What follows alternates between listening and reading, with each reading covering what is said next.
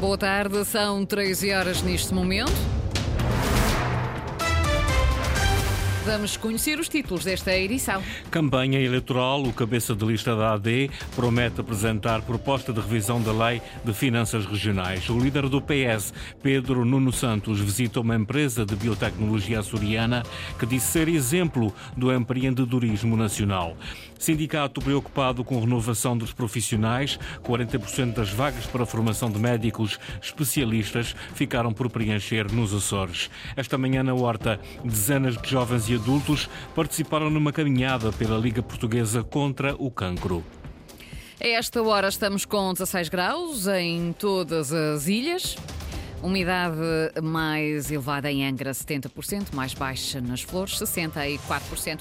Avançamos com as notícias da região, edição das 13, com jornalista Sais Furtado.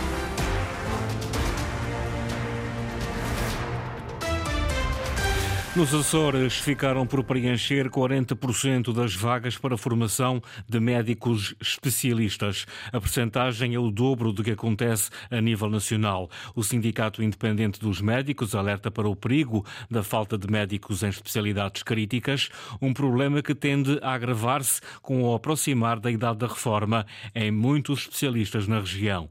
Lília Almeida. O concurso foi lançado pelo Ministério da Saúde e as vagas começaram a ser ocupadas no início deste ano. A nível nacional, ficaram por preencher 20% das 2.242 vagas para formação médica especializada. Nos Açores, essa percentagem subiu para o dobro. Aqui nos Açores foram abertas 45 vagas eh, e ficaram por preencher 18 uh, o, que há, o que corresponde a cerca de, de 40% das vagas por ocupar.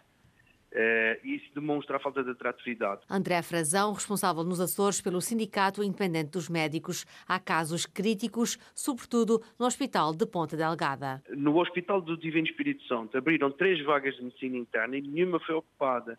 E a medicina interna é uma das, das especialidades uh, basilares de qualquer hospital e do serviço de urgência. A renovação não está garantida e a falta de médicos é uma realidade cada vez mais preocupante. É altamente preocupante a perda de recursos humanos que existe e que se antevê, porque eh, há especialidades de especialista único ou de dois eh, médicos em determinados hospitais e que esses médicos estão com idades relativamente próximas da reforma. Para atrair novos especialistas, é preciso apostar na diferenciação profissional e no aumento dos salários. Em muitas circunstâncias, os médicos na região estão a ganhar metade do que ganham os médicos no continente.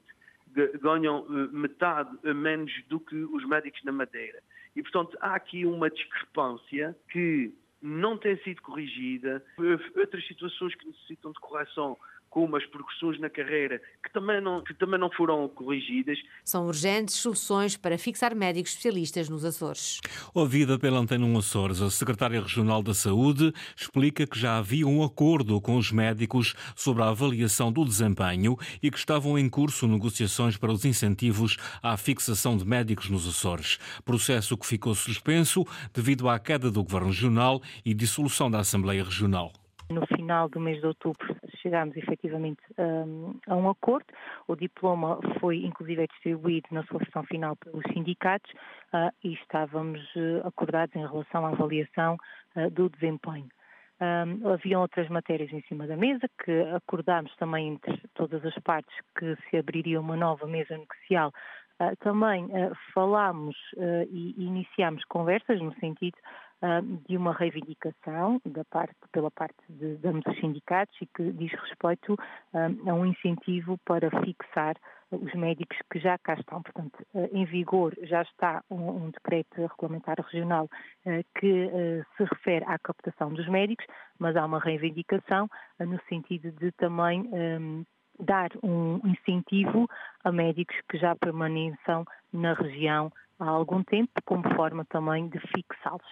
Mónica Seidi admite que é uma preocupação da tutela não terem sido preenchidas todas as vagas para a formação de médicos especialistas, mas a secretária da Saúde diz que isto não põe em risco os serviços nos hospitais. Não podemos ficar com a ideia de que as vagas que não foram preenchidas correspondem às especialidades únicas que estão em risco ou que a breve prazo poderão vir a desaparecer nos três hospitais da, da região. Isso não é todo verdade. De facto, dados com um ou dois especialistas são efetivamente especialidades críticas, mas as vagas que ficaram por preencher, na sua maioria, não dizem respeito a estas especialidades. Este é um trabalho que obviamente merece uma reflexão de todos, mas que vai além da tutela e uma reflexão que também deverá ser feita não só pela tutela, pelos próprios sindicatos, mas sobretudo pelos colégios de especialidade que uh, têm em, sua, em, suas mãos a responsabilidade do processo formativo destas mesmas especialidades. A reação da Secretária da Saúde às declarações do Sindicato Independente dos Médicos. Depois de anos suspenso, o rastreio à retinopatia diabética está a ter uma boa adesão. Em São Miguel, no mês, já foram rastreadas 500 pessoas. A expectativa é chegar a cerca de 11 mil diabéticos. Ana Leal Pereira. Povoação e Nordeste dois conselhos por onde o rastreio à retinopatia já passou. Foram rastreados 500 diabéticos diagnosticados e inscritos nos centros de saúde. Desde que nós iniciamos o rastreio da retinopatia, na povoação foram rastreadas 306 pessoas, tudo diabéticas. Avançamos para Nordeste e, uh, e em Nordeste foram rastreadas 194 pessoas. Sandra Silva, Presidente do Conselho de Administração da Unidade de Saúde Ilha de São Miguel, faz um balanço positivo um mês depois do arranque do rastreio. Quando nós temos mais do que 50% das pessoas contatadas a serem rastreadas, nós fazemos um balanço positivo. Temos alguns incontatáveis, porque são pessoas que até já não, não moram na nossa ilha, emigraram, mas a percentagem de faltas tem sido residual. 10 a 20% das pessoas contatadas é que faltam, mas têm uma justificação para faltar. E mais de 2 mil pessoas estão já a ser chamadas para o rastreio na Ribeira Grande. Seguem-se outros conselhos da ilha. Quem for diagnosticado com a doença é encaminhado para o Hospital de Ponta Delgada. Já iniciamos no Centro de Saúde da Ribeira Grande. Temos aproximadamente 2.924 pessoas com o diagnóstico de diabetes depois vamos para Vila Franca, depois temos o Conselho da Lagoa e, por último, Ponte Delgada. Suspenso há cerca de cinco anos o rastreio à retinopatia diabética retomou no passado mês de janeiro. A primeira volta por São Miguel deverá durar 57 semanas e prevê rastrear cerca de 11 mil pessoas. E esta manhã, na cidade da Horta, houve caminhada pela Liga Portuguesa contra o Cancro. Várias dezenas de participantes responderam ao apelo do Serviço do Desporto de Ilha de Faial para defender uns Açores saudáveis e ativos. Luís Branco. Hoje, na Ilha do Faial, diferentes grupos caminharam lado a lado. A Liga Portuguesa contra o Cancro, jovens da APADIF e da Santa Casa da Misericórdia da Horta, também alunos da Escola Manuel de Riaga e diabéticos. Uma caminhada para uns Açores saudáveis e ativos. Ser um dia de semana em horário laboral realmente não é o mais apelativo para a população, porque a maior parte e a população que mais ativa ainda está a trabalhar, mas temos uma outra parte da população que também efetivamente ainda não estará, já não estará a trabalhar por, por diversos motivos. Em alguns grupos nós temos aqui especificamente como é o diabetes em movimento, Uh, e, por exemplo, da, a PADIF, a Santa Casa, que tem grupos específicos de população especial, Uh, e também com as escolas. Portanto, neste dia será desta forma. Não, não foi possível uh, alterar esta data nem fazer noutro momento, porque, como é alusivo ao mês de fevereiro, o mês, já estamos no final do mês, não tínhamos muitas outras possibilidades na, para fazer a atividade. Ana Souza, dos Serviços de Desporto da Ilha do Faial. Apesar do dia de semana, a iniciativa reuniu várias centenas de participantes. Caminharam na Avenida Marginal, na Horta, ao mesmo tempo que lembravam a solidariedade que a Liga Portuguesa contra o Cancro precisa de todos os cidadãos. A Aliança Democrática quer ver reforçadas as verbas transferidas do Estado para a região. Em campanha, após reunir com o Conselho Económico e Social em Ponta Delgada, o cabeça de lista da AD lamentou a desatualização da atual Lei de Finanças Regionais. Paulo Muniz vai propor a sua revisão na Assembleia da República. Ana Leal Pereira.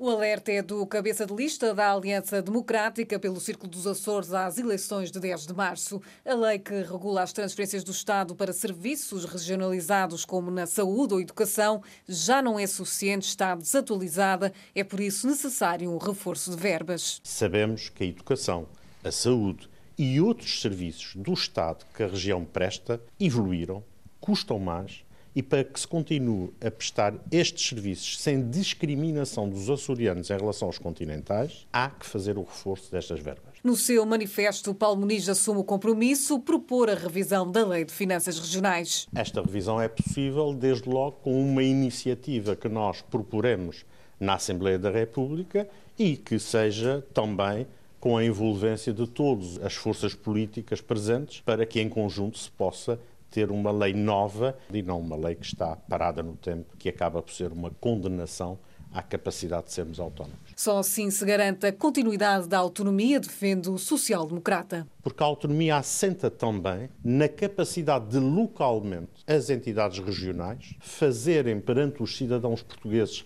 açorianos que vivem nas ilhas a prestação de serviços que são equivalentes àquilo que existe no todo nacional. Paulo Muniz lembra que estas verbas que chegam à região são quantificadas de acordo com a atual Lei de Finanças Regionais, que não é revista desde 2013. A AD defende a sua revisão e o reforço de transferências do Estado para serviços prestados no arquipélago.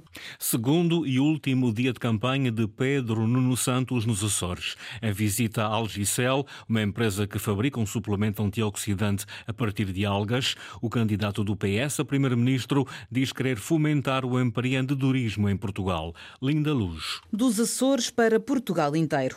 Pedro Nuno Santos diz que encontrou no arquipélago um exemplo de empreendedorismo. Este é o exemplo do que temos que multiplicar pelo país para podermos ter uma economia vibrante, mais sofisticada, que consiga reter quadros, jovens quadros qualificados. Este é o tipo de uh, atividade económica que nós achamos que deve ser apoiada e aproveitada para nós conseguirmos avançar, desenvolvermos, pagar melhores salários, que é no final do dia aquilo que nós queremos, ter uma vida melhor. É exatamente para viver melhor que o candidato do PS a primeiro-ministro quer ganhar eleições. E queremos trabalhar para que a classe média portuguesa possa viver melhor no seu país. Ao contrário do que se passou no governo de Pedro Passos Coelho, diz. O socialista não está preocupado com sondagens, afinal não têm sido precisas nos últimos tempos, mas sim com o dia de eleições. Nós estamos apenas preocupados em mobilizar o nosso povo para continuarmos a avançar para, termos, para podermos ter uma esperança no futuro e não voltarmos ao passado, não regressarmos ao passado, que era o que aconteceria com a direita. E Pedro Nuno insiste em falar na direita. É que, ao contrário do meu principal adversário, eu venho cá.